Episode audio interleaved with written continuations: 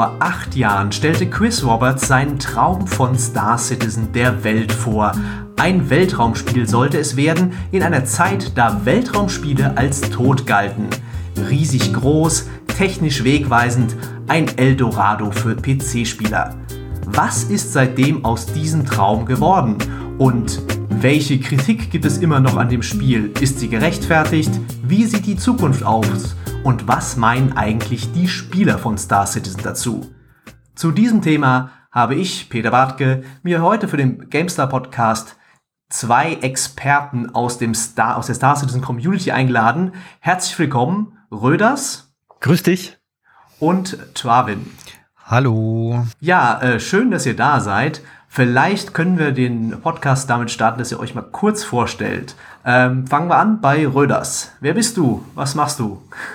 Ich bin seit 2013 ähm, ein Bäcker von dem Spiel. Ähm, ich war ähm, schon bei der Kickstarter-Kampagne ähm, dabei. Ein guter Freund hat sich da auch vorher schon das Golden Ticket geholt, hat mir da viel davon erzählt und ich habe zu dem Zeitpunkt noch ein MMO gespielt, ähm, habe auch die letzten Jahre zu dem Zeitpunkt auch noch MMOs gespielt, neben MOBAs. Ähm, und ähm, ja, war erfreut davon zu hören, dass von Wing Commander ein Nachfolger kommt. Ähm, da war noch von einem Solo-Player-Game die Rede.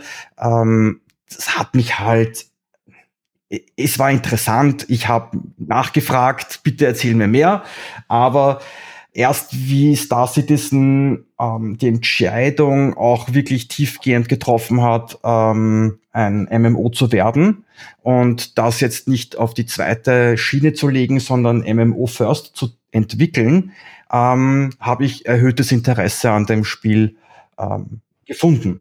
Und ähm, äh, Travin, was, äh, wie bist du zu Star Citizen gekommen? Ja, bei mir war es auch ein Freund, der sich dann übrigens nachher gar nicht mehr für das Spiel interessiert hat, der äh, der sich äh, damals auch irgendwann Wing Commander gespielt hat und mir gesagt hat, da gibt es ein neues Spiel, schaust dir an und äh, das war so ein ein langsames sich herantasten. Ich dachte am Anfang, na ja, schauen wir mal, aber irgendwann bin ich bicken geblieben. Ich hab, äh, bin Bäcker geworden im Mai 2013 und irgendwann dann in diese Röders Dienstagsrunde beim Röders reingerutscht, ganz langsam.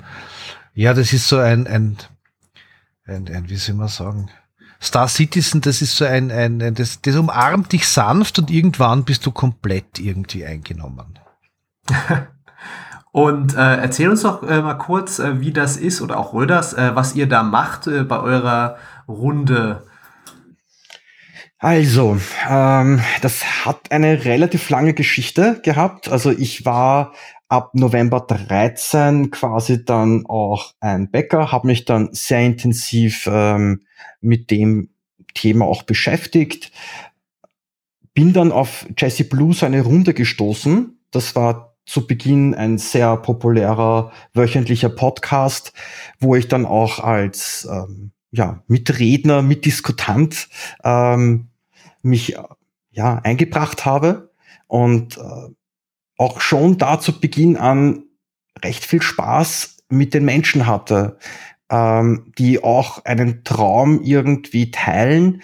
Das ist ein Gefühl, das man sonst selten bekommt. Ähm, es war natürlich absehbar, dass es noch länger dauern würde. Mhm. Ähm, den meisten, die wirklich von ganz Beginn dabei waren, ist es dann halt im Laufe 2014 klar geworden, dass dieses Spiel ähm, länger brauchen wird. Einige haben sich ähm, zurückgezogen und haben gesagt, ja, ich schaue mir das halt von der Ferne an.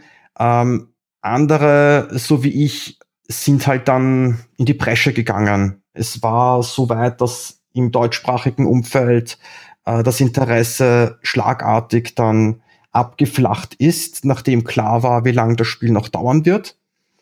Und ich habe dann sozusagen angefangen, ähm, dieses wöchentliche Format weiterzuführen ähm, und am Leben zu erhalten. Und seitdem mache ich's. Ich habe einfach dann angefangen und nicht mehr aufgehört. Mhm. Und das ist ja durchaus ein äh, wichtiger Service, sage ich mal, in Zeiten, wo Star Citizen ja ein riesiges Monstrum auch an Informationen geworden ist. Es gibt so viele verschiedene Kanäle, wo man sich über das Spiel informieren kann. Es gibt unzählige Meinungen dazu. Es gibt äh, viele Spieler, die es spielen, die die Videos auseinandernehmen von den Entwicklern. Ähm, das ist gar nicht, ich habe das schon mal auch auf Gamestar.de geschrieben, es ist gar nicht so einfach als Journalist da überhaupt hinterherzukommen. Wie schafft ihr das denn als äh, Bäcker dann überhaupt, den Überblick zu behalten? Also bei mir, bei mir war es, ähm, der Überblick war, also auch zu diesem Zeitpunkt 2014, wo wo wirklich die Luft heraus war, also wo man sagt, da war wie wenn ich einen Luftballon nehme und einfach mit der Nadel hineinsteche und und weg sehr viele deutschsprachige Menschen, die übersetzt haben, waren weg und meins ist halt weniger die Technik, das ist eher so der Röders. Ich bin eher so der Geschichtensammler. Mich interessieren diese Hintergrundgeschichten, die Fiction, die Lore, wo es ja auch ein eigenes Team bei Star Citizen gibt.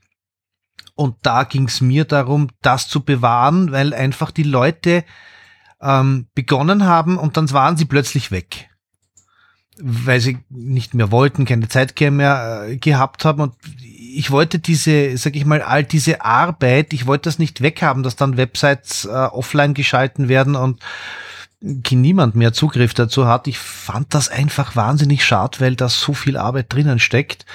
Und äh, hab, ich habe mich dann so auf die, auf die Geschichtenerzählungen ähm, äh, quasi gestürzt und wir erarbeiten uns wöchentlich diesen, diesen Content, den uns quasi Star Citizen zur Verfügung stellt in Form von CIGs Sendungen und, und, und sage ich mal, ihre verschriftlichten äh, vom äh, Newsletter, der per Mail geschickt wird, bis über das, was sie halt dann auch auf der Webseite stellen und versuchen darüber zu diskutieren oder zumindest diesen Content im deutschsprachigen Raum näher zu bringen, weil es ja mhm. tatsächlich teilweise schon so ist, dass da die Leute von CIG ihre eigene Wortkreationen haben, gerade was die Technik anbelangt, ähm, wo, wo man, wenn man da nicht weiß, da gibt's auch Dinge, die haben anders am Anfang geheißen und die haben so eine, ja, eine, eine weiß ich nicht, äh, wie soll Evolution. Eine Evolution, genau, eine Evolution der Fachbegriffe, die eigentlich nur Aha. intern sind, ja, und da ist so da halt auch der Röders der Meister, der der Erklärungen, worum es eigentlich geht, ja, äh, weil äh, das ist ja dann oft dann schwer für Menschen, vor allem Menschen, die nicht des Englischen so toll mächtig sind. Ich möchte behaupten, nicht alle CLG-Mitglieder springen dann auch auf die Wortkreationen an. Es sind immer Teams, die dann diese Worte einbringen und manche Worte setzen sich dann im kompletten CRG-Umfeld um und andere nicht. Also ich möchte mal an das Diffusion-Netzwerk erinnern. Ich glaube, der Netzwerk, dieser, dieser Name hat sich dann nur kurz gehalten und ähm, ist dann wieder verschwunden. Ähm, genauso wie das Diffusion Gateway. Ähm. Obwohl die Technologie sicher noch im Einsatz ist okay. und weiterentwickelt wird. Ja, äh, Stichwort äh, Technologie. Wie ähm, beurteilt ihr denn jetzt eigentlich den aktuellen Stand? Es ist jetzt gerade die Alpha 3.11 erschienen. Allgemein ist ja das Jahr 2020 ein sehr spannendes, aber auch ein sehr kontrovers diskutiertes Jahr für Star Citizen. Ähm, wie würdet ihr das denn jetzt gerade einschätzen? Auf welchem, auf welchem Weg befindet sich das Spiel und welchen gibt es einen Punkt, wo es, dass es erreicht hat, dass er sagt, okay, es, es, es wird langsam oder was fehlt noch mit eine Menge? Wie seht ihr das? Also den, den Übergang würde, ich würde jetzt gar nicht sagen, dass jetzt 3.11 äh, jetzt so für mich, also für mich jetzt so, dass ich sage, das ist jetzt so der Moment, wo sich etwas massiv ändert, sondern ich habe so das Gefühl, das ist ein, ein, ein schleichender Prozess. Irgendwann habe ich festgestellt, dass ich über eine Stunde auf einem Server sein kann, ohne dass er sich verabschiedet. Ähm, das war früher überhaupt nicht möglich. Ich habe gemerkt, dass das Spielen äh, mehr Spaß macht, weil halt auch weniger Bluescreens, Blackscreens oder sonstige negative Screens waren.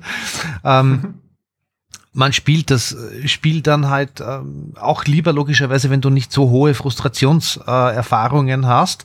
Na und jetzt werden wir es dann sehen. Jetzt äh, sind die äh, no, also diese äh, diese sag ich mal No Weapon Zones, diese Weapon Free Zones mehr oder weniger weggefallen. bei den Stationen. Das heißt, es war vorher schon so, dass äh, Spieler gab, deren Genuss es darin war, dich mit einem Schiff zu rammen in dieser Zone, weil sie konnten zwar nicht schießen, aber sie konnten rammen.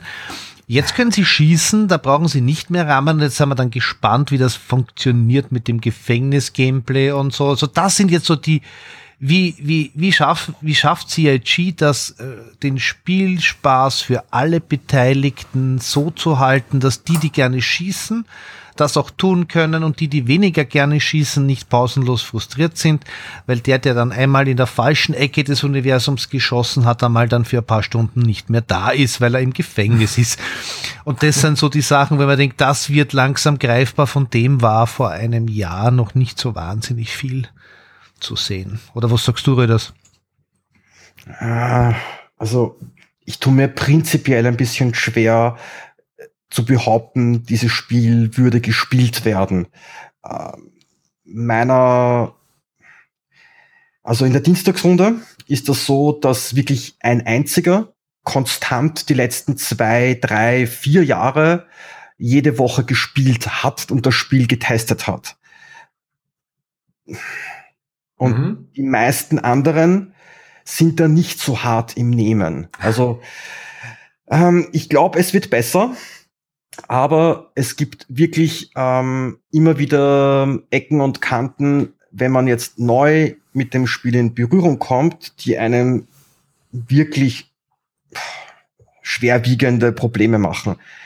Einfaches Beispiel, man steigt in einen Aufzug ein, man sieht Knöpfe eins bis fünf und man drückt drauf. Man drückt fünf ähm, Ding und das, man kommt immer wo raus, aber irgendwie kommt man da nicht raus. Wenn man da nicht weiß, dass man quasi mit dem Wheelrad auf diesem MF, auf diesem Display ähm, runterscrollen kann, wie man den Knopf für den, die unterste Etage ähm, niemals finden.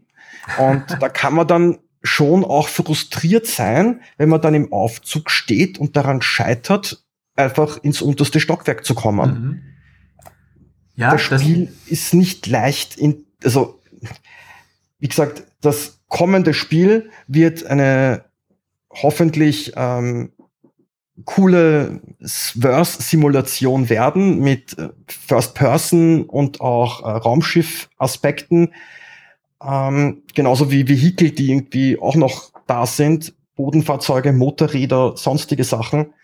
Ähm, ah, also ich finde das spannend, weil du das sagst, äh, weil viele Leute immer fragen, ähm, macht das denn überhaupt Spaß? Kann man das überhaupt spielen? Ja, und dann, dann frage ich mich, wenn du jetzt auch so sagst, die Leute, äh, ein, Leut, ein Mensch spielt es auch wirklich, ja, und die anderen, was machen die? Ihr guckt mal rein, ihr überzeugt euch vom Fortschritt oder gibt es, äh, macht ihr irgendwelche ja, Handelsrouten, irgendwelche Events? Wie, wie darf man sich das vorstellen? Äh, eher gemeinsame Aktionen. Also die Aktionen, wo ich auch Spaß gehabt habe, waren entweder ich steige alleine in den Arena Commander ein mhm. und kann dann spielen, also im Rahmen der Möglichkeiten. Ja. Ich fliege dann auf diesen Parcours und schaue mir das Flugmodell an zum Beispiel. Ich interessiere mich da, wie agil kann ich mich in einem Raumschiff bewegen und dieser Parcours ist relativ schon, also relativ lang genau so. Und da kann ich recht gut vergleichen, wie sich das jetzt anfühlt, ähm, wie das mit dem Boost funktioniert, wann reißt das jetzt mit dem Frast ab, ähm, schlitter ich dann in der Gegend rum, gibt es einen Wobbel oder nicht. Da hat es sehr viele ähm, Experimente gegeben und die sind noch nicht abgeschlossen. Also ich merke, da wird aktiv immer noch weiter dran gedreht und sie sagen selber auch, ähm, da wird sich noch auch einiges tun. Ähm, also die Menschen, die das jetzt spielen, sind sehr hart im Nehmen, weil sonst könnten sie es nicht ausprobieren. Mhm. So. Ja, ich, ich bin mhm. zum Beispiel eher so der Meiner, das heißt, ich mag es halt einfach, ich habe es auch in anderen Spielen gemocht, einfach Asteroiden abzubauen, sei es im All oder im Fall jetzt von äh, Star Citizen ja auch auf den Monden und das hat sich schon sehr verändert. Also die sind um vieles, vieles schöner geworden und so einen Sonnenaufgang zu erleben auf einem Mond, das hat jetzt mittlerweile schon einen Gänsehauteffekt. Das war nicht immer so. Ich schnapp mir dann halt jemanden, in meinem Fall heißt dieser Spieler, der auch bei der Dienstagsrunde öfter dabei ist, der Logan, und dann sage ich, hast du Zeit, weil ich arbeite eher am Nachmittag, er hat auch oft Vormittagszeit. Und dann fliegen wir raus und dann schauen wir mal, äh, ob wir ähm, irgendetwas tun können. Im konkreten Fall zum Beispiel Asteroiden Mining im All betreiben. Bleiben die dann auch da, wenn ich sie aufgedröselt habe oder poppen die plötzlich weg? Wenn ja, wie lange brauchen die, bis sie wegpoppen? bis sie und solche Sachen schauen wir uns dann an oder wie können wir uns die Arbeit erleichtern und äh, durchaus auch, wenn neue äh, Zonen da sind, äh, wie Microtech gekommen sind, na, haben wir uns Microtech angeschaut, waren vorsichtig beim Aussteigen bei irgendwelchen Schwebebahnen oder auch bei Liften.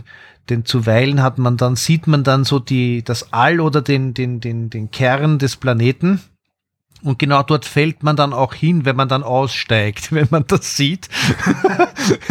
und das sind dann halt so Kleinigkeiten, mit denen lernt man zu umzugehen oder zu leben. Und äh, ich, ich probiere halt nicht das Herumfliegen im, so, so wahnsinnig aus, sondern diese Technik, ob die funktioniert. Und derzeit, sage ich mal, von dem Gameplay äh, ist, wo du persönlich sehr, sehr aktiv sein musst, außer Schießen ist halt Mining momentan das, was, was, äh, wo man einfach Dinge ausprobieren kann. Ja.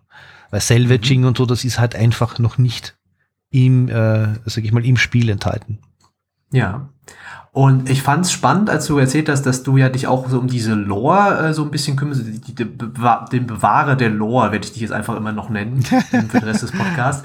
Ähm, und äh, was bietet denn Star Citizen da zurzeit? Also ich sag mal für, äh, in Anführungszeichen, Story-Fans, ja, wenn du, natürlich ist es ein, dieses, wir reden ja jetzt über das äh, Persistent Universe, wie auch immer Persistent es zurzeit ist, aber ähm, da ist ja das ist ja nicht die Story-Kampagne für alle Leute, die jetzt nicht genau Bescheid wissen. Das ist Squadron 42, da kommen wir später noch zu.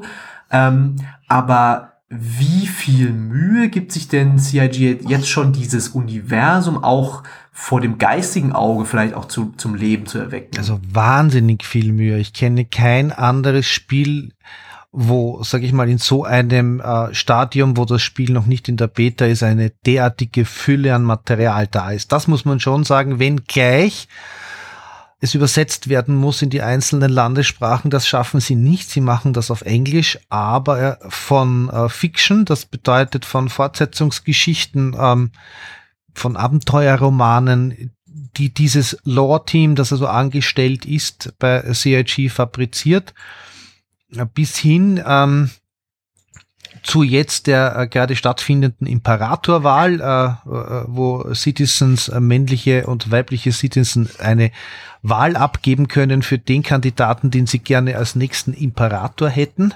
Mhm. Ähm, da gibt es eine ganz klare Geschichte. Wie schaut es politisch aus? Wie sind die politischen Institutionen in diesem fiktiven UEI-Reich? Welche politischen Parteien gibt es? Was sind deren Hintergründe?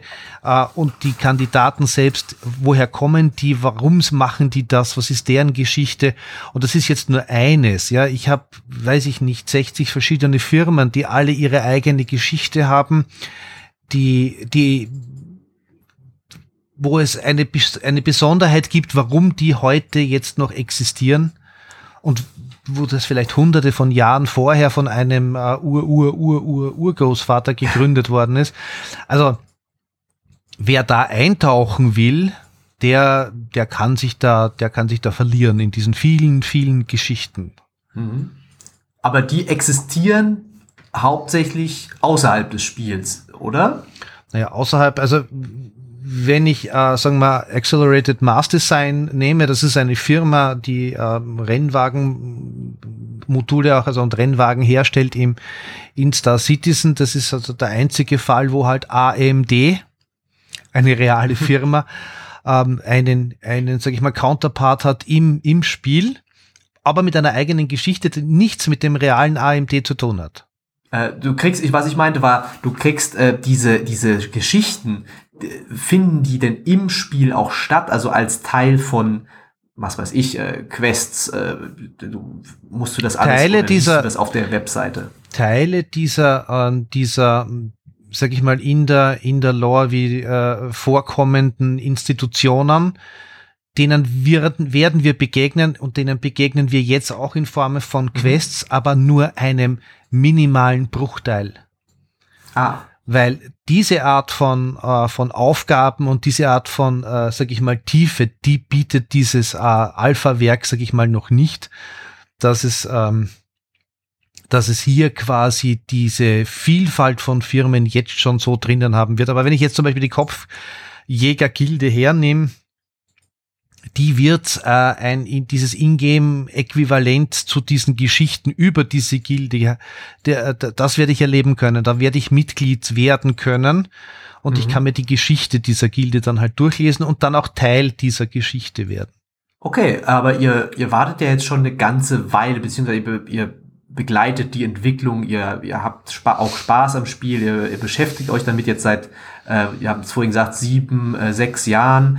Ähm, was mich ja auch interessieren würde, ist, wie, wie zufrieden seid ihr denn jetzt inzwischen damit, dass mit dieser Entwicklung ist? Man hört immer viel ja von Leuten auch außerhalb der Community, die Star Citizen bewerten, die sagen, das dauert ja ewig, das ist ja alles Blödsinn, warum ist das nicht fertig? Ähm, vielleicht Röders, was sagst du denn diesen Leuten oder wie ist denn deine eigene Einschätzung dazu, dass du sagst, jetzt war gerade der achte Geburtstag der Kickstarter-Kampagne, ähm, ist das noch alles im Rahmen? Kannst du das nachvollziehen, warum es länger dauert oder wie schätzt du das ein? Das ist eine sehr, auf der einen Seite eine sehr schwierig zu beantwortende Frage. Ähm, weil der Traum von Chris Roberts, der hat ja am Anfang nur in seinem Kopf existiert.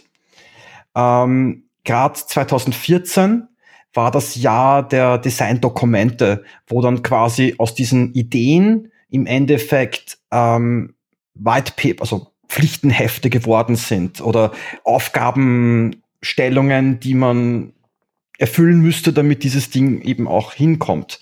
Und da gab es ein paar so Aufhänger wie ganz, ganz viele Sonnensysteme und eben MMO-Aspekte, die dann auch noch ausgebaut worden sind. Ähm, ja, das waren Designdokumente primär Death of a Spaceman, äh, wie wird das Cargo-System funktionieren, wie ähm, wird Savaging, wie wird Mining funktionieren. Ähm, und diese Designdokumente waren für mich halt sehr, sehr interessant. Auf der anderen Seite war für mich von Anfang an absehbar, dass die um, der Riesenumfang von dem, was sie da in den Designdokumenten ähm, geschildert haben, keine Kleinigkeit ist, die man von der Stange irgendwie zusammenstecken könnte, weil es diese Technologie eben noch nicht gegeben hat zu dem Zeitpunkt oder ich weiß nicht, ob es in der Zwischenzeit schon existiert. Ich sehe kein Spiel, wo es ähm, so im MMO-Sektor wirklich gemacht wird. Also dass serverseitig äh, Entscheidungen getroffen werden. Das könnte sein, dass jetzt bei Battlefield, glaube ich, hätte ich gehört, dass das jetzt ähm, gemacht wird. Ähm, in einem MMO, von einem MMO hätte ich das in der Form noch nicht gehört. Ähm, es gibt einige technische Aspekte, wo viele, die auch sich sehr gut auskennen mit Programmiererei, ähm, wie sie das mitbekommen haben, gesagt haben, das kann nicht funktionieren. Das ist unmöglich. Ähm, da sind dann andere Game Developer auf diesem Zug aufgehüpft und haben halt auch gesagt, man kann Planeten nicht in der Größenordnung machen, man kann nicht äh, diese ganzen Sachen da ähm, platzieren, das, das funktioniert, Punkt oder Netzwerklast einfach nicht. Ähm, und mit klassischen Lösungsansätzen ist das auch korrekt. Deswegen sehe ich in Star Citizen den hoffentlich nächsten Schritt, der technologisch mit der Hardware möglich ist, auch in der Realität umgesetzt. Keine Map-Grenzen mehr, serverseitige Entscheidungspfade. Gamecode läuft auch auf den Servern und nicht nur am Client. Ähm, ich habe eine World Map, wo nur die Dinge drinnen sind, die für mich direkt in meinem Umfeld drinnen sind. Egal wo ich hingehe, wird die clientseitig gebaut und von den Servern quasi befüttert. Das muss sehr clever und schnell funktionieren. Ähm, aber es werden zum Glück keine Entscheidungen mehr von einem Client zu einem anderen geschickt, um dort eine Entscheidung zu finden. Die Clients schicken ihre Infos an den Server, dort wird die Entscheidung getroffen und die Clients werden dann darüber informiert, hat die Kugel getroffen oder eben nicht. Ähm, und entsprechende Effekte, HP und andere Dinge sind dann eben auch serverseitig ähm, als Zustand gegeben. Das würde einen Rattenschwanz an Problemen, die ich mit vielen Spielen gehabt habe in den letzten 30 Jahren, ähm, in den Griff bekommen. Und ich sehe das als notwendigen nächsten Schritt, damit wir ähm, ja diese Games auch wirklich voll genießen können. Da braucht man eine gewisse Härtung auf der niedrigsten Ebene. Und wenn das gegeben ist, kann man dann auch vielleicht seinen eigenen Skill und dem Skill, den man bei anderen Leuten beobachtet, auch vertrauen und muss nicht immer davon ausgehen, boah, der hat aber ein cooles Makro und super spezielle Sachen am Laufen, damit er so gut sein kann. So ein Spiel möchte ich nicht mehr spielen. Nie wieder. Genau, also äh, Röders hat, ähm, hat es jetzt auf, das, auf, einer, auf einer gut technischen Ebene, sag ich mal, auseinandergepflückt. Und, und für mich ist es immer noch so die Sache, 2012 hat er ein Projekt begonnen, das ihm wahnsinnig am Herzen gelegen ist, äh, der liebe Chris Roberts. Er ist auf den Tag genau drei Monate jünger als ich. Und ich kann mich ganz gut in ihn hineinfühlen, weil ich glaube, wir haben dieselben dieselben Helden gehabt. Ne? Also Luke Skywalker war es wahrscheinlich für uns beide.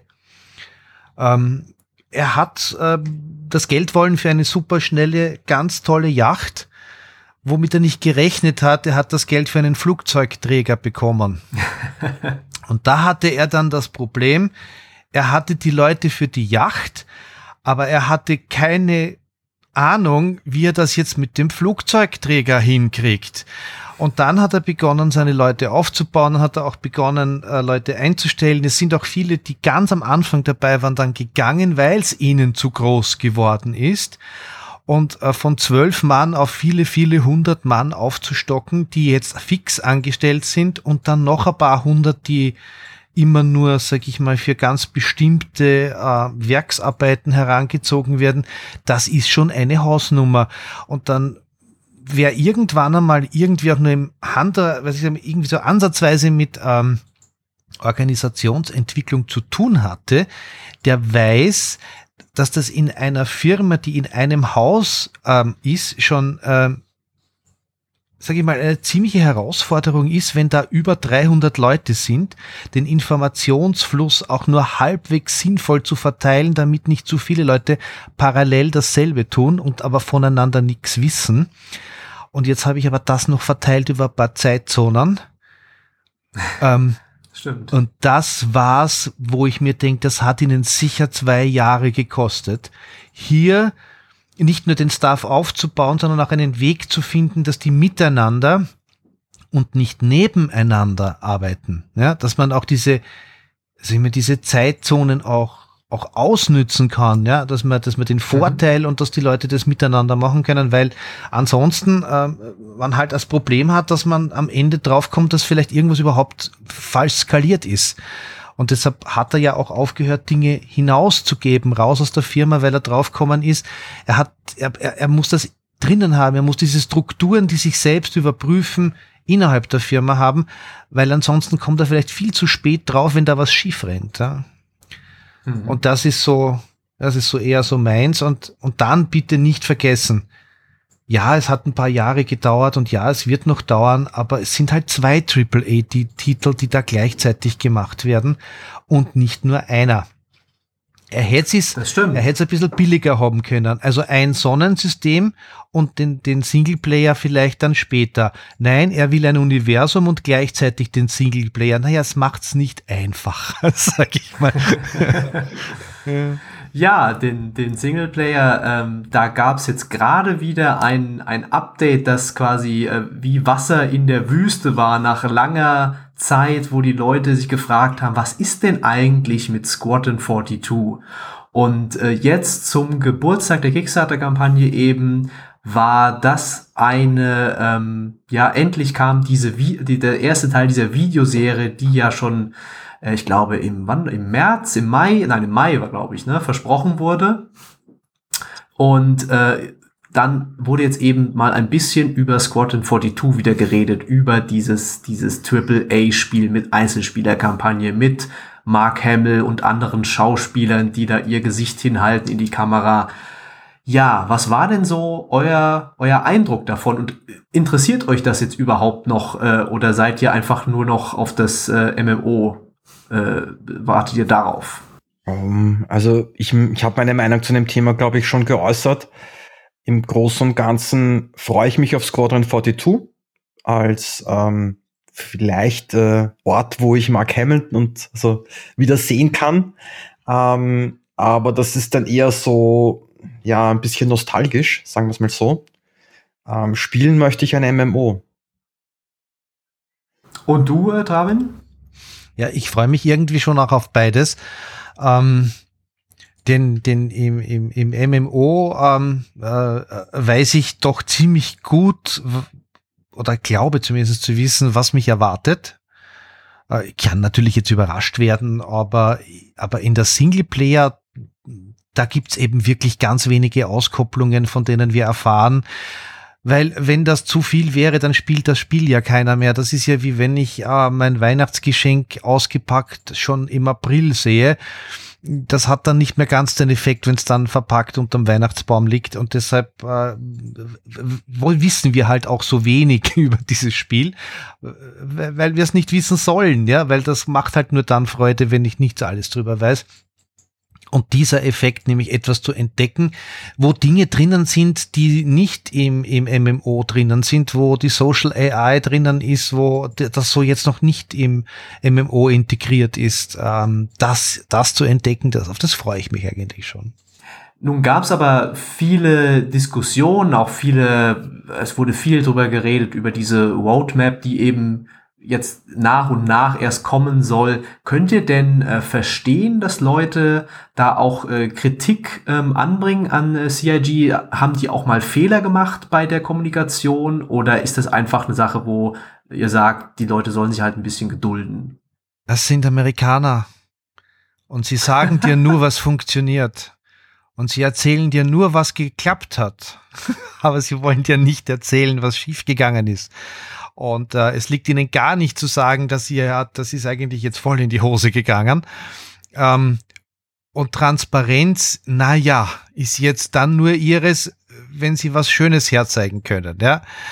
Und insofern verstehe ich Kritik, weil sie ähm, bis zu einem gewissen Grad es wirklich kaum schaffen, äh, rechtzeitig zu sagen, hier geht ja, weil es leider nicht so ganz und das geht eigentlich überhaupt gar nicht so, wie wir das ursprünglich wollten. Also kommt das dann immer relativ spät oder gar nicht. Oder sie ändern irgendwelche Dinge und ähm, die Leute ärgern sich dann einfach darüber, weil diese, weil sie gerade so im europäischen Bereich, glaube ich, sind sie es halt auch nicht gewohnt. Sie sind nicht gewohnt, dass, dass ähm, ähm, bei so einem Projekt wie dem, wo die Community einen so hohen Stellwert hat, weil sie, sie kauft nicht nur, sie ähm, belebt damit das Spiel, sie bezahlt damit die Entwickler, sie testet das dann auch noch. Ähm, und da hätte sie dann halt auch gern äh, eine Transparenz und die ist halt manchmal oder manchmal häufiger als manchmal nicht so ganz vorhanden. Also, mhm. das sind so so meine Gedanken dazu. Also ich teile Travins Ansicht, dass es hier sich vielleicht ein bisschen um eine Firmenkultur handelt, wo man nach außen hin seine Pläne extrem optimistisch ausdrückt. Ähm, Chris Roberts meint, manchmal haben die Programmierer das ja auch in der Zeit fertig bekommen, meistens halt nicht. ähm, er möchte halt positiven ähm, Druck aufbauen. Das ist halt sein Job als Manager, die Leute anzutreiben. Und ähm, ja, ich musste auch Aspekte des Marketings hervorrufen, die einfach funktioniert haben. und entsprechend halt leider auch wiederholt werden. Mhm. Und etwas, das funktioniert, ist in Amerika eine heilige Kuh, die man nicht abändern sollte, ähm, bis es halt wirklich nicht mehr anders geht, weil never touch a running system und Star Citizen ist das erfolgreichste auf Spenden basierende Spiel oder nicht nur Spiel, sondern überhaupt etwas, das auf Spenden basierend ist. Ähm, es kommen von Monat zu Monat mehr Geld rein als im Vergleichsmonat des letzten Jahres. Das ist noch nie abgerissen.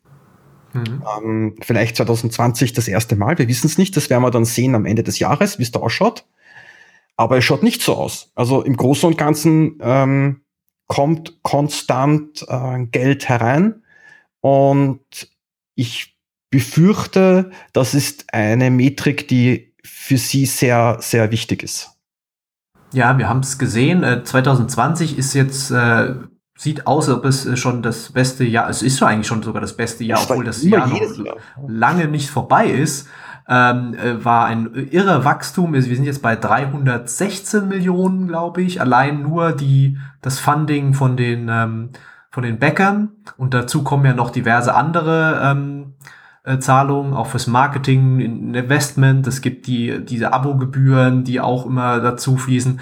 Und äh, wir haben schon ein bisschen angesprochen, finanziert wird das Ganze ja durch Spenden, aber diese Spenden sind ja bei Star Citizen was Besonderes, weil sie eben sehr stark damit verbunden sind mit diesen Raumschiffen, mit diesem Reiz, ein größeres, ein besseres, ein schöneres äh, Raumschiff äh, zu haben. Mir tut ein bisschen das Wort Spenden im Herz weh, weil Spenden tue ich an eine Rettungsorganisation. Ah, ich weiß nicht, ob ich es wirklich so gerne bezeichnen ja. möchte, aber wenn ich mir Pledges sagen ja Pledges aber ich kaufe mir ja ich kaufe mir halt Pixel aber ich kaufe mir trotzdem was. Und wenn ich mir ein Unique äh, Pixel gekauft habe dann habe ich mir halt das gekauft. Aber es ist es repräsentiert einen wenn auch nur vielleicht inneren Wert für mich ist in irgendeiner Form einen Wert. Es ist jetzt nicht etwas was ich ausschließlich aus altruistischen Gründen tue. Äh, ähm, das äh, möchte ich schon noch einmal festhalten. Und, und, und wenn du sagst, Peter, na ja, ich verstehe die Kritik, ich verstehe die Kritik, aber wenn die Kritik in irgendeiner Form sich in, in einer, sag ich mal, verschlossenen Geldbörse offenbart und ich schaue mir die Zahlen an, dann können das gar nicht so viele kritische Menschen gewesen sein. das stimmt wohl, ja. Also es gibt offensichtlich mehr als genug Leute, die äh, Star Citizen diesen Traum teilen, die das äh, gut finden, was CIG macht. Aber ähm, mich würde halt auch mal interessieren, wie seid ihr eigentlich, sobald ihr es sagen wollt, wie seid ihr eigentlich persönlich, äh, wie soll man sagen, investiert in Star Citizen? Habt ihr das äh, Starterpaket gekauft und dann war es gut? Habt ihr irgendwie ein, zwei Schiffe, wo ihr sagt, die brauchte ich unbedingt, deswegen habe ich meinen Pledge erhöht? Äh, was wollt ihr dazu erzählen? Also ich habe mit einem Weekend Warrior ähm, angefangen. Das war ein moderat teures Schiff, sagen wir es mal so. Und danach habe ich äh, immer wieder ähm, diese Updates auf Schiffe konsumiert, die mir gefallen haben. Und das hat sich einfach über die Jahre einfach geleppert, könnte man sagen. Also ich gebe vielleicht pro Jahr nicht mehr aus als für WoW, ähm, Abo oder, aber über die Jahre wird es halt immer mehr und mehr. Also. Um, ein Star Citizen genießt und plätscht und schweigt. Sehr gut. Ich sage jetzt, ähm, tatsächlich jetzt äh, äh kommt da nicht mehr viel. Ja, jetzt da freut mich vielleicht ein Rock und ich denke mir, ach, das hätte ich gern, aber das ist eher so die, die Ausnahme. Mhm. Also bei mir, bei mir ist diese Zeit, wo ich gerne mir Dinge bes, äh, besorgt habe, die ich gebraucht oder nicht gebraucht, eingebildet oder doch nicht eingebildet. Ähm, aber ich sag mal, diese, äh, diese enthusiastische Phase des Shoppens ist sicher vorbei. Mhm. Und äh, wie seht ihr das jetzt auch vielleicht auch im Rückblick bei dir, Draven? Äh, was ist da die die Faszination, wie, dass man einfach sagt, ist das manchmal einmal, als Chris Roberts hat das mal in einem Interview gesagt, ist auch so ein bisschen diese Sammelleidenschaft. Leute wollen ähm, alles haben oder sagen sich, sie, sie, sie brauchen. Ja, es sind überteuerte Pokémons, ganz sicher, ja. ja, also es geht schon in die Richtung. Ne? Ich will sie alle haben. Ähm, ja, mhm. also wenn du wenn du jetzt jemanden äh, kennst, der dann äh, teilweise wirklich da diese Pledges hast, wo dann alle Schiffe drinnen sind, wo ich mir denke, da, da ist es wirklich nur mehr diese Sammlerleidenschaft. Äh, das sind dann aber auch Menschen, die geben im Alltag auch sonst sag ich mal, etwas mehr Geld aus, ja, ähm, für, weiß ich nicht, irgendetwas, was ihnen halt, halt Freude macht. Und äh, es gibt halt auch die, die halt wirklich sagen, es ist ein Hobby. Auch wenn das jetzt seltsam klingt bei einem, äh, sag ich mal, bei, bei Pixel-Dingern, äh, sowas kann durchaus äh, Hobby sein, so wie für andere, weiß ich nicht, eine Tulpen- oder äh, Rosenzucht im Garten. Und wenn ich mir das dann anschaue, was so etwas zum Beispiel kostet, ist das wahrscheinlich nicht so wahnsinnig viel billiger als wie Star Citizen, wenn man sich da hineinlebt. Ja, es kommt halt immer darauf an, was bedeutet es einem. Ähm, und vor allen Dingen, ist es mir das auch wirklich wert? Will ich das überhaupt? Ja. Denn wenn ich ja. kritische Stimmen höre, dann schon auch manchmal von jenen, die vielleicht am Anfang diese Sammelleidenschaft gehabt haben und dann gesagt haben, na, eigentlich wollte ich gar nicht so viel kaufen. Mhm. Und da denke ich mir dann halt, na, hättest halt nicht so viel gekauft. Ja, aber das ist gar nicht so einfach, weil wenn, wenn ich eine Sache als, als, ja mal, als stiller, na nicht ganz so stiller Beobachter von Star Citizen äh, mir auch mal auffällt, ist, ähm, wie clever eigentlich diese Firma auch agiert und zu sagen, äh, wir haben schon vorhin das Marketing angesprochen. Also ich finde, Chris Roberts ist ein äh, ist perfekt äh, oder er hat die richtigen Leute um sich, die sich damit beschäftigen, wie sie diesen ähm, diesen vermeintlichen ähm, Bedarf nach neuen Sachen wecken bei den bei den Spielern. Also es wird ja diese diese Raumschiffe werden wunderschön in Szene gesetzt. Es gibt Trailer, es gibt äh, diese ganze Woche, wo ähm, es die die die Schiffssales gibt, äh, wo auch die Firmen in Game ja auch das bewerben quasi. Es gab dieses Jahr den groß die große Idris, äh, die dann äh, zu sehen Fleet war. Week. Ja, hm Fleet Week, genau, das war ja ein bombastisches Event und da oh, sind ja. die Zahlen dann auch entsprechend in die Höhe gestoßen. Ja. Ähm, das finde ich schon sehr, sehr spannend. Allein, man muss sich gar nicht für diese, für den Weltraum interessieren, für das Spiel, aber einfach zu sehen, mit, mit welchem, mit welcher Expertise das alles so gemanagt wird, das ist schon sehr beeindruckend. Ja, ja, das sind keine Laien, die da am Werk sind. Ganz sicher nicht, dann. Ja, da gab's ähm, meiner Meinung nach zu Beginn, ähm, da sind wir wieder im Jahr 2014, 15, ähm, die große Diskussion darüber, ob das jetzt okay ist, dass man jetzt alle Schiffe schon haben kann am Anfang. Da wurde dann das Argument gegeben, das Raumschiff ist jetzt kein Garant dafür, dass man etwas erfolgreich abschließt. Es ist ein skillbasierendes Spiel. Auch ähm, eine große Truppe an NPCs erfordert Aufwand, damit die eben effektiv funktionieren. Das ist kein vollautomatisches Ding. Ähm, Im Worst-Case-Szenario bist du mit einem Raumschiff genauso effektiv wie andere NPC-Schiffe, die halt herumfliegen. Und äh, von denen soll es ja grob neunmal mehr geben als von den Spielern selber. Ähm, bedeutet, das Schiff alleine ist noch kein Gewinn der garantiert ist. Und entsprechend haben dann die meisten, die sich damit beschäftigt haben, gesagt, okay, wenn dem so ist, dann ist es okay, dass die Schiffe verkauft werden.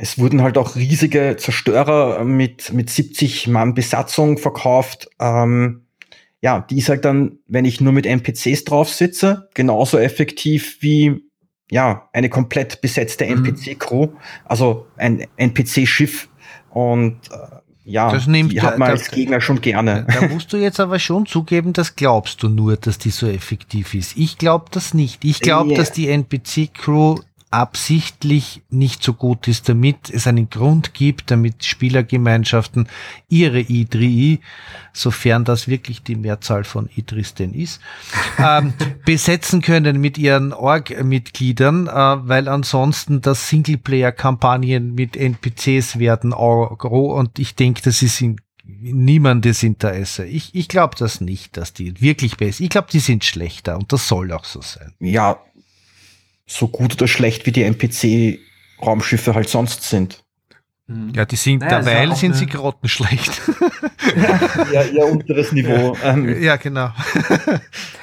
ist ja auch gar nicht so einfach, das dann äh, zu schaffen, ähm, dass ein MMO auch wirklich das Zusammenspiel fördert. Äh, wie seht ihr denn da jetzt abhängig, unabhängig von dieser Diskussion äh, zurzeit die Chancen oder auch wie es jetzt zurzeit ist in Star Citizen? Ähm, ist es ein Spiel, das dann hoffentlich auch diesen Kooperationsgeist sehr fördert? Wird das, oder es gibt eben auch diese Sorge, dass es halt so ein PvP-Fest wird, wenn ja jeder abschießen kann, äh, dass du gegankt wirst, dass du äh, getrollt wirst, was nicht alles. Ähm, wie schätzt ihr das denn so ein, auch was die Entwickler gesagt haben zu dem Thema? Ähm, kann das der, ich sag mal, die, die Wollmilchsau der MMOs werden, quasi so damals wie EverQuest? äh, und nicht ein, ein ähm, äh, ja, ein, ein Achterbahn äh, Theme Park MMO, wie es wir jetzt viele Jahre lang Hast hatten. du jetzt tatsächlich EverQuest gesagt? oh. Kannst du dich noch erinnern an diese letzte Zone, wo die Drachen drinnen waren? Das war immer Stehkino von einzelnen Bildern, weil alle in der Szene waren. Ich möchte nicht, dass das wie EverQuest wird. Die Community hat spaßeshalber irgendwann auch Everdown genannt, weil permanent die Server niedergebrochen sind. Ich will keine EverQuest in Star Citizen. Bitte nicht. Also ich habe parallel dazu Ultima Online gespielt damals und ich war, das ist, war meine beste MMO-Erfahrung, die ich je gesammelt habe. Mhm. Ich suche seitdem immer noch ein MMO, das dem nahe kommt würde mir schon reichen. Ja, und was muss es denn jetzt, äh, was sind denn jetzt noch die, die, die Schritte, die, die Star Citizen fehlen, um in diese Richtung zu gehen? Äh, Röders, du hast dich ja, wir haben erfahren, dass du dich mit der Technik äh, ein bisschen mehr näher auseinandergesetzt hast. Was ähm, sind denn jetzt und vor allem wann können denn die Technologien auch eingebaut werden, um es ein, ein richtiges MMO zu werden zu lassen? Also zwei wichtige Faktoren, die wir eigentlich erwartet hätten in diesem Jahr, sind auf nächstes Jahr verschoben worden. Das ist das iCash-System und auch äh, das wirtschaftseffektive Berechnungssystem von den Preisen dann. Ähm, das sind schon zwei sehr, sehr schwergewichtige ähm, Spielelemente, würde ich behaupten. Ähm, sehr viele andere Technik hängt an diesem iCache-System drauf. Da haben Sie auch schon öfter erwähnt, dass immer diese Abhängigkeit zu diesem iCache-System, also die State Machine, die einfach den jetzt aktuellen Zustand von den flüchtigen Informationen ähm, sehr latenzarm puffern kann. Dieses System, ich, ja, das hat jetzt noch einmal zwölf Monate bekommen. Mhm. Und das ist wahrscheinlich ein Fundament für das MMO.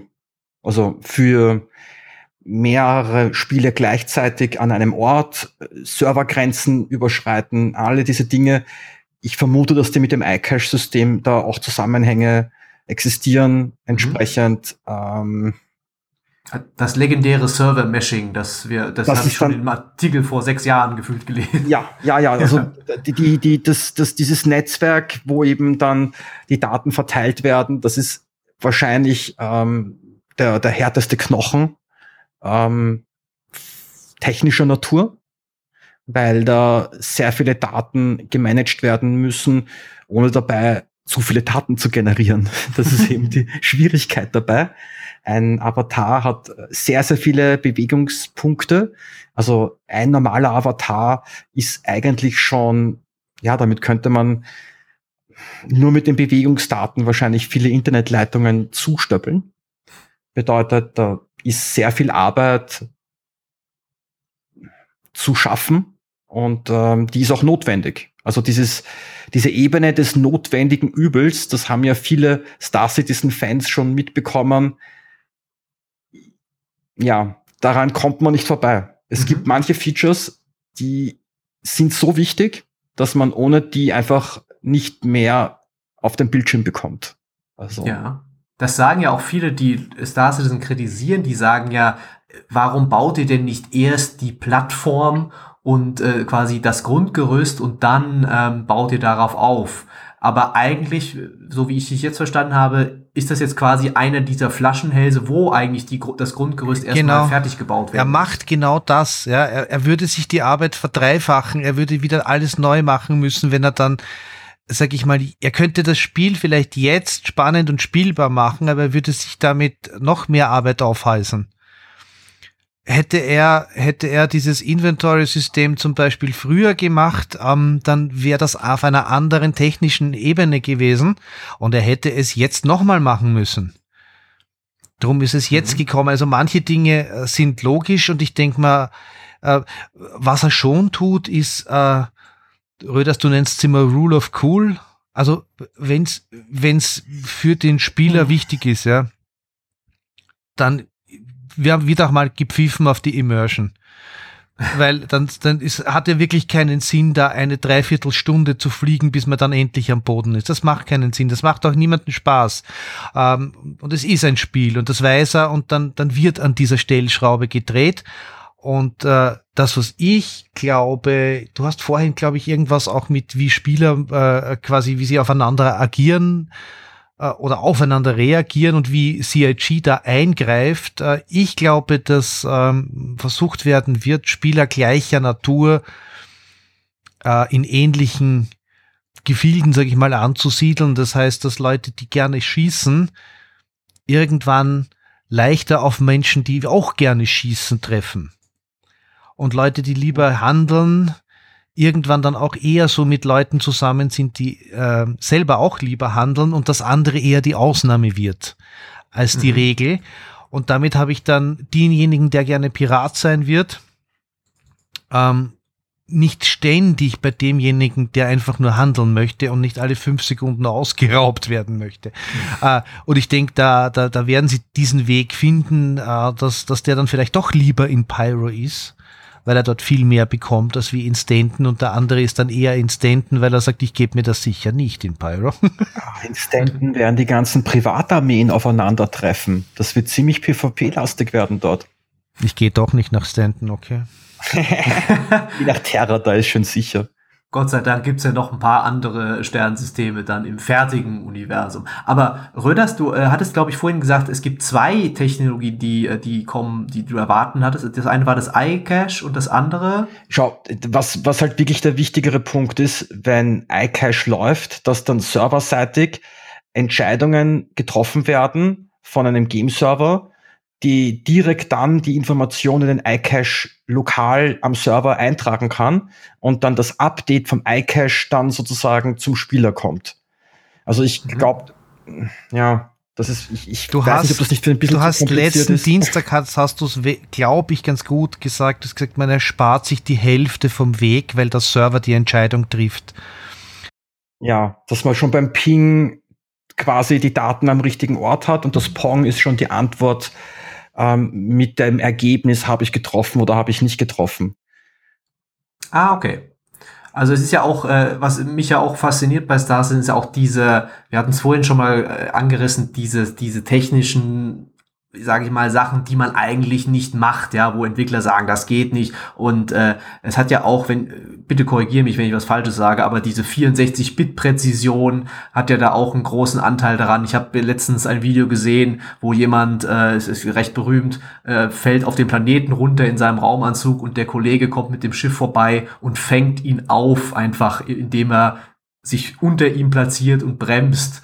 Und ähm, sowas würde in einem anderen Spiel auf diese Art und Weise, glaube ich, nicht funktionieren. Äh, und äh, wenn das natürlich dann noch weitergeführt wird und solche Sachen ähm, auch dann wirklich reibungslos funktionieren, dann kommen wir diesem Traum dann schon etwas näher. Funktioniert noch nicht reibungslos. Wir haben letztens versucht, Kisten im All in den Lift zu laden und dann quasi mit dem Lift in das, äh, in, in das Raumschiff hineinzugeben die Kiste wollte immer abhauen. die wusste ganz genau, dass sie jetzt in ein anderes Physik Grid reinkommt und dort wollte sie eigentlich nicht sein und dann ist sie halt ab, abgehauen. Eine hat mich mal getroffen, die andere äh, war dann irgendwo 500 Meter weiter weg. Also ganz, ganz freiwillig machen die das noch nicht, dass sie da, da, da muss man sie in die Hand nehmen, sich umdrehen, in eine Ecke stellen von dem Lift dann funktioniert das. Dann kannst du mit dem Drum quasi in das Schiff kommen. Die Dinge sind noch logischerweise noch nicht fertig. Das ist noch, äh, mhm. aber am Ende des Tages sollte das genauso passieren, wie du jetzt gesagt hast. Gut. Am Ende des Tages, dieser Tag kann noch lang werden, denn äh, ihr sagt es selbst, Star Citizen äh, ihr rechnet nicht mit einer baldigen Fertigstellung, wie auch das Spiel soll ja quasi unendlich weiterlaufen, ewig entwickelt werden. Das ist ja die, die Maxime von Chris Roberts. Ähm, aber was mich noch interessieren würde, ist, wie, wo seht ihr denn Star Citizen dann im nächsten Jahr? Also, was muss denn jetzt wirklich noch passieren äh, bis dahin? Ihr habt, wir haben schon vorhin angesprochen vom iCache-System, vom äh, Server-Meshing. Äh, und was müsste denn, was dürfte denn überhaupt nicht passieren? Sonst würdet ihr sagen, jetzt bin, jetzt ist es so wie 2014, jetzt äh, sind alle total enttäuscht. Ähm, also wenn man sehr präzise zwischen den Zeilen äh, zuhört, wurde man eigentlich selten von Star Citizen enttäuscht, weil dann war es immer klar, dass es eine schwierige Herausforderung ist, äh, wo jeder Schritt harte Arbeit ist und jeden Schritt, den sie vorankommen, die weiteren Schritte erst ermöglicht. Also man kann jetzt leider nicht parallel an diesen Problemen arbeiten. Manche Probleme sind einfach nacheinander aufbauend. Davon wird es noch einige geben. Und das wird die nächsten Jahre noch am Fundament gebaut werden. Auch wenn parallel schon Künstler und Designer extrem coole Mocap-Aufnahmen, super coole Stories, Missionen und andere Dinge werden schon in die PU reinkommen. Gehe ich fix davon aus, dass wirkliche MMO beginnt für mich, wenn diese 50 Leute Servergrenze endlich ähm, AD ist. Wenn ich dann 50 Leute pro Location hätte, dann wäre das schon für mich der nächste Schritt vom Feeling her von dem Spiel. Ja, du, du, siehst es technisch und, und, und für mich ist es eher, eher emotional. Also für mich war irgendwann klar, Chris Roberts hat eine ähnliche Vision von so einem Spiel wie ich. Er wünscht sich etwas Ähnliches wie ich. Damit habe ich Glück gehabt, denn es ist sein Spiel und nicht meines. Aber wenn sich diese Vision ändern würde und ich draufkommen würde, jetzt geht der in eine Richtung, wo ich nicht hin will, das wäre eher so das No-Go. Nicht, dass jetzt nächstes Jahr ein technisches Feature kommt oder nicht, sondern ein, eine Gameplay-Entscheidung, sag ich mal, in eine Richtung geht, in der, mit der ich mich nicht mehr wohlfühlen würde. Ähm, wo ich sage, okay, das macht mir jetzt aber eigentlich keinen Spaß. Das ist eher so ein, für mich ein, ein, ein Killer-Feature Also ich sage, das, da würde ich dann eher sagen, okay, da ziehe ich mich ein bisschen zurück. Aber nicht die Technik. Und äh, zum Abschluss vielleicht, was würdet ihr, es gibt immer wieder Möglichkeiten, Star Citizen kostenlos zu spielen, äh, es gibt diese Free-Fly-Events, ähm, Leute können reinschnuppern. Was würdet ihr denn jemanden sagen, der äh, Star Citizen vielleicht mal ausprobieren will? Einfach tut's nicht oder wartet oder macht es, äh, sucht euch Freunde. Was, was wäre da eure, euer Rat?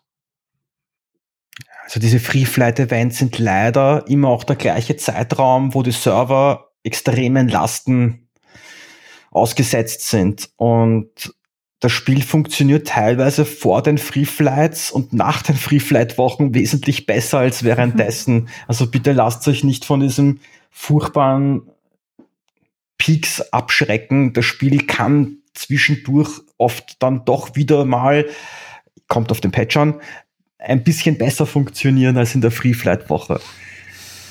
In allen ähm, deutschsprachigen Corporation ja. finden sich hundertmal mehr Schiffe als Piloten. Es wird kein Problem sein, wenn man als Kadett dort, wie auch immer, wo oder welchen Titel man dann hat, bei welcher Org ist ja vollkommen egal. wenn man da sagt, ich, ich möchte mir das mal anschauen, ich möchte mal reinschnuppern, ich möchte aber noch kein Geld investieren, ähm, ich bin mir relativ sicher, der wird zugeschmissen werden mit Schiffen aller Natur, weil jede Corporation, die länger als zwei, drei Jahre existiert, hat so viele Schiffe zur Verfügung. Der sagt, komm, spielen wir das, komm rein, äh, flieg das Schiff, probier's doch aus. Ähm, und das sicher kostenlos. Die Community in Star Citizen ist tatsächlich eine, die sehr umsorgt, die den, die, die den neuen, sag ich mal, schon auf die Beine hilft. Und ich sag, die deutschsprachigen Orgas, egal welche, helfen den Leuten. Und wenn dann einer sagt, er möchte es ausprobieren, dann kann der das sicher kostenlos ausprobieren. Der muss sich dafür kein Game Package kaufen, das reicht dann schon ähm, dass, er, dass er einen Account hat. Ne? Also ich empfehle, dass man sich einfach mal auf Twitch oder YouTube anschaut, was das Spiel hergibt, gerade im Moment. Und das, was man dort sieht, ist im Normalfall auch das, was man bekommt zum jetzigen Zeitraum. Also einfach mal anschauen und dann äh, sich äh, vielleicht mal ja. melden bei der deutschen Korb. Also okay, ich würde, ich würde natürlich, um spielen zu können, braucht man zumindest ein Starter-Package. Da kann ich dann schon sagen, zu diesen Anniversary Sales oder wie auch immer sie genannt werden, gibt es relativ preislich günstige Varianten, um nicht das Geld, ja, sag ich mal, um das sich anzuschauen und den Rest, die restlichen Schiffe, die kann ich mir dann, die kann ich mir dann von den äh, Mates in den unterschiedlichsten Orgas einmal ausprobieren lassen, ohne dass ich da finanziell mich in Unkosten stürze, ja. Halt bitte nicht zu viel investieren, ja, weil ähm, ja, das Spiel lebt davon, aber das muss nicht der sein, der da jetzt ganz neu einsteigt. Da, da gibt's genügend Enthusiasten, die das tun. ja, ich hoffe, ein paar von denen haben jetzt auch zugehört. Äh, ich wollte mich bei euch vielmals bedanken für diesen äh, tollen Podcast zu Star Citizen. Und äh, wir hören uns dann, denke ich, in einem Jahr wieder, wenn ähm, vielleicht sich was getan hat und dann schauen wir, wie der Status ist. Äh, dieses Projekt wird uns sicher noch sehr, sehr lange begleiten und wahrscheinlich auch euch persönlich. Ihr seid ja jetzt nun mal mittendrin und äh, so äh, schnell lasst ihr da wohl auch nicht mehr locker. Danke für die Einladung, Peter. War ein netter Abend. Ja, und liebe Grüße an alle, die sich überlegen, ob sie Star Citizen spielen oder nicht. Wert ist es das allemal. Alles klar. Röders, David, macht's gut. Und auch an unsere Hörer. Ciao. Tschüss. Baba.